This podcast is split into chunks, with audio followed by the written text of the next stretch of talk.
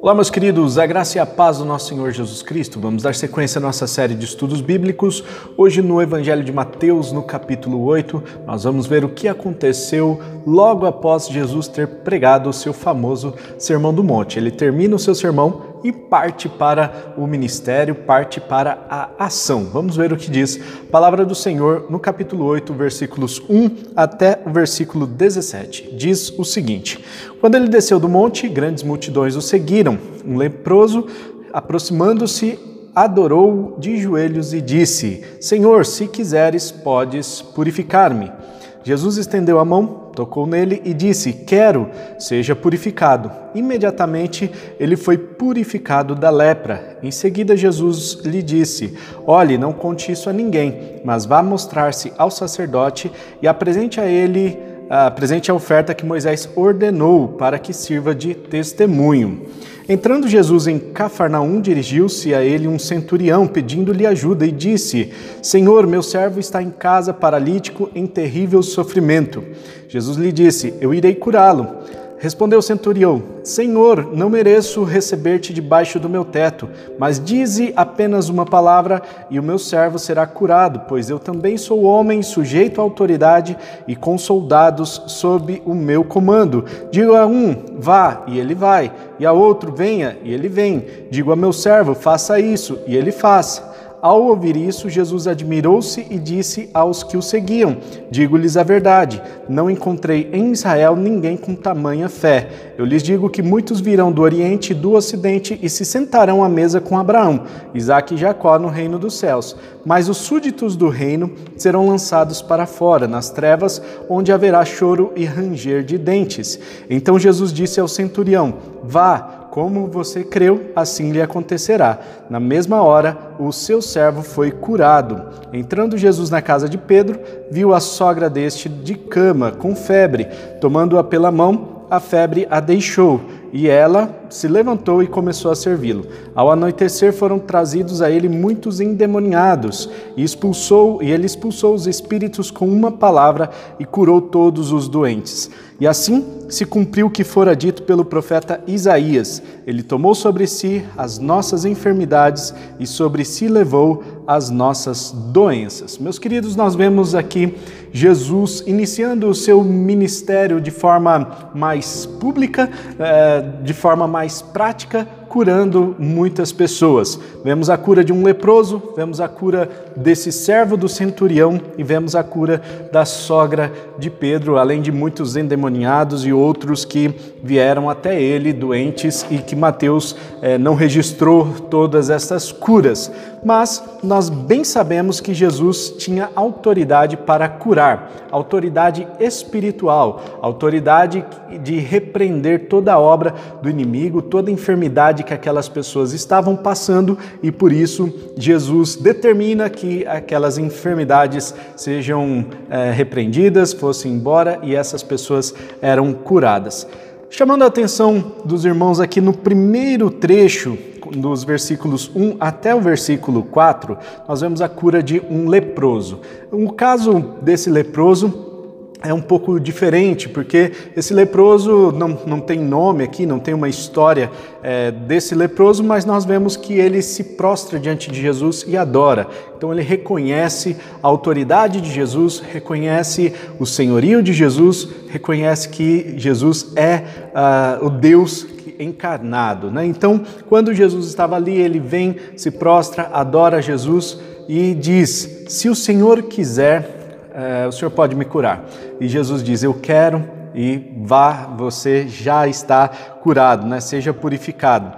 A lepra naquela época é, era, se, se referia a uma série de doenças, né? não só a questão da, da hanseníase, né? como alguns estudiosos até indicam, mas todos os tipos de doenças de pele eram chamadas de lepra. Né? Então, a doença de, é, por exemplo, uma sarna, alguma coisa por falta de higiene, aliás, coisa que era muito difícil naquela época, as, as questões sanitárias eram precárias e por isso as pessoas tinham muitas doenças de pele. acreditava-se que essas doenças de pele eram contagiosas. Então, as pessoas que possuíam lepra, elas tinham que, se, elas tinham que viver é, fora da cidade. Elas se retiravam e viviam em lugares afastados da cidade.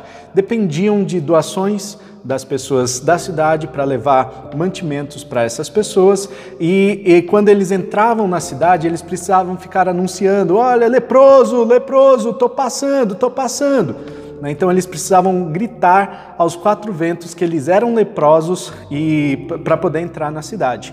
Então o leproso ele tinha um problema de, de viver ali a, a, fora da sociedade. Né? Então quando Jesus restaura a saúde da, desse leproso, ele está restaurando também o convívio dele na sociedade. Ele está permitindo que esse leproso, é, ex-leproso, né, volte para a sociedade, tenha vida em comunidade com os irmãos. E é importante que Jesus é especialista em mudar histórias, em restaurar pessoas e curar os enfermos. Né? E nós vemos Jesus curando esse enfermo aqui, esse leproso. Né? E diz, Jesus diz, é, dá duas ordens aqui. Né? Primeiro, para que ele não fale para muita gente, né? não espalhe essa notícia, não conte isso para ninguém Jesus estava querendo evitar uma fama desnecessária é, antes da hora. Né? Jesus sabia que as multidões já estavam seguindo, muita gente já queria ali aprontar com ele, né? montar uma tocaia, enfim,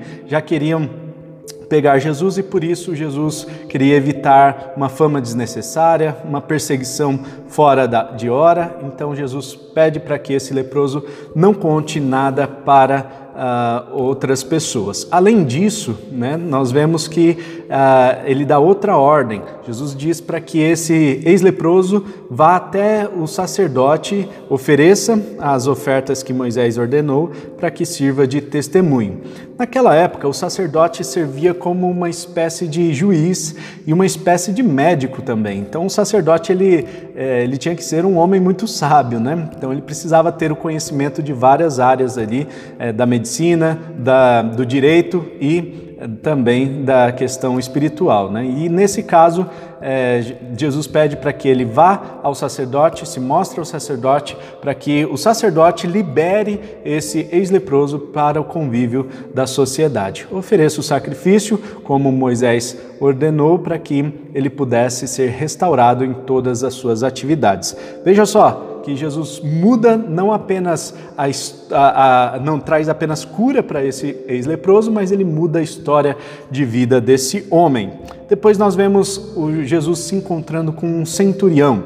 Esse centurião, uh, centurião é uma palavra que denota o, aquele que cuidava de 100 soldados. Né? Então, uh, um homem muito importante ali na região, muito provavelmente conhecido na região, que Mateus não colocou o nome dele aqui, mas é, devidamente é, com a, a, identidade aí é, guardada, né? Mateus conta a história né? e não conta é, qual centurião foi exatamente. Mas é, nós sabemos então que centurião era um chefe de 100 soldados e por ser soldados, já que naquela época Roma imperava sobre o povo de Israel, o povo de Israel não tinha, não tinha soldados próprios. Então, esses soldados eram soldados romanos. Mas esse centurião tinha um servo, e esse servo era uh, um servo muito provavelmente judeu. Esse centurião ele tomava conta de 100 soldados romanos ali na, na região, mas ele tinha alguns servos que trabalhavam para ele, e esse servo, um desses servos era judeu. E esse judeu então estava passando por uma enfermidade, paralítico de cama, né, e, e estava em terrível sofrimento, segundo o centurião. Jesus diz que vai lá para curá-lo. E o centurião diz: Senhor, eu não sou digno de te receber na minha casa, eu não mereço que o Senhor entre na minha casa, mas uma coisa eu sei: o Senhor tem autoridade. Esse homem reconhece a autoridade espiritual de Jesus Cristo. Esse homem olha para Jesus, reconhece que ele é o Filho de Deus, que ele tem toda a autoridade no mundo espiritual e diz: se o Senhor disser uma só palavra, esse meu servo vai ser curado. Então eh, ele reconhece que Jesus é o Filho de Deus, que tem poder para curar-lhe, e Jesus diz o seguinte: nem em todo Israel né, eu não encontrei homem com tamanha fé. Né? E depois também complementa, né? Muitos virão do Oriente e do Ocidente e se sentarão à mesa com Abraão, com Isaac e Jacó, ou seja, muitas pessoas de fora romanos, aqui no caso, é, estão se convertendo, estão entregando a sua vida para Jesus, estão reconhecendo que Jesus é o Filho de Deus e esta fé depositada no Filho de Deus é que traz salvação. Então Jesus estava dizendo o seguinte: muita gente de fora está reconhecendo, está experimentando esses milagres, está experimentando a salvação, enquanto muita gente de dentro, muita gente que está no reino, né, súditos desse reino, ou seja, judeus, vão ser lançados fora nas trevas, onde haverá choro e ranger de dentes. Ou seja, muitos ainda vão se desviar dos caminhos do Senhor. Nós vemos que Jesus estava trazendo aqui uma chamada de atenção geral, né, dizendo assim: olha, tá parecendo que o pessoal de fora dá mais valor do que o pessoal daqui de dentro. É o que parece, é o que está parecendo que é, eu vim né, exatamente para aqueles que são doentes, mas as pessoas de fora estão se convertendo e os súditos desse reino, os judeus, não querem reconhecer isso. Então, Jesus chama a atenção daquelas pessoas e opera a cura na vida desse servo do centurião. Na mesma hora, o seu servo foi curado, como diz aqui no versículo 13. E por último, no, último trecho aqui, nós vemos a cura da sogra de Pedro. Jesus chega na casa, percebe que aquela senhora estava de cama com febre, Jesus a toma pela mão e ela se levanta e a febre a deixa e ela passa a servi-lo. Né? Nós vemos que muitos outros milagres aconteceram.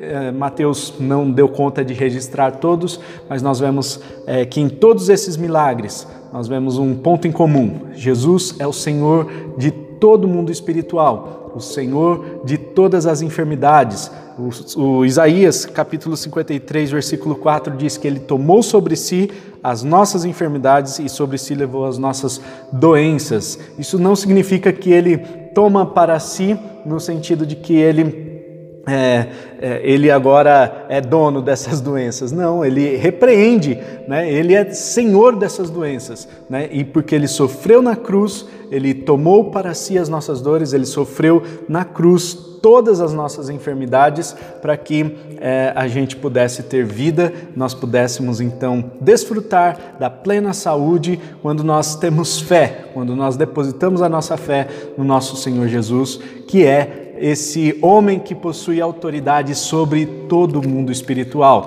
Muitos endemoniados foram curados e nós sabemos que podemos confiar nesse Jesus que tem poder sobre o mundo espiritual, sobre as enfermidades, sobre a dor que você está sentindo, tudo que você está passando. Jesus tem poder para te curar. Coloque isso diante do Senhor, creia, tenha fé e ele vai te curar com certeza. Fale com ele, peça para que Ele te cure e você vai experimentar com certeza uma cura sobrenatural nesses dias. E depois conta aqui o testemunho nesse, nos comentários aqui do vídeo, porque vai fazer muita diferença e vai ajudar muitas pessoas a, a aumentarem a sua fé, a fortalecerem a sua fé no nosso Senhor Jesus Cristo. Tá certo? Um forte abraço, até o próximo devocional. Tamo junto e tchau!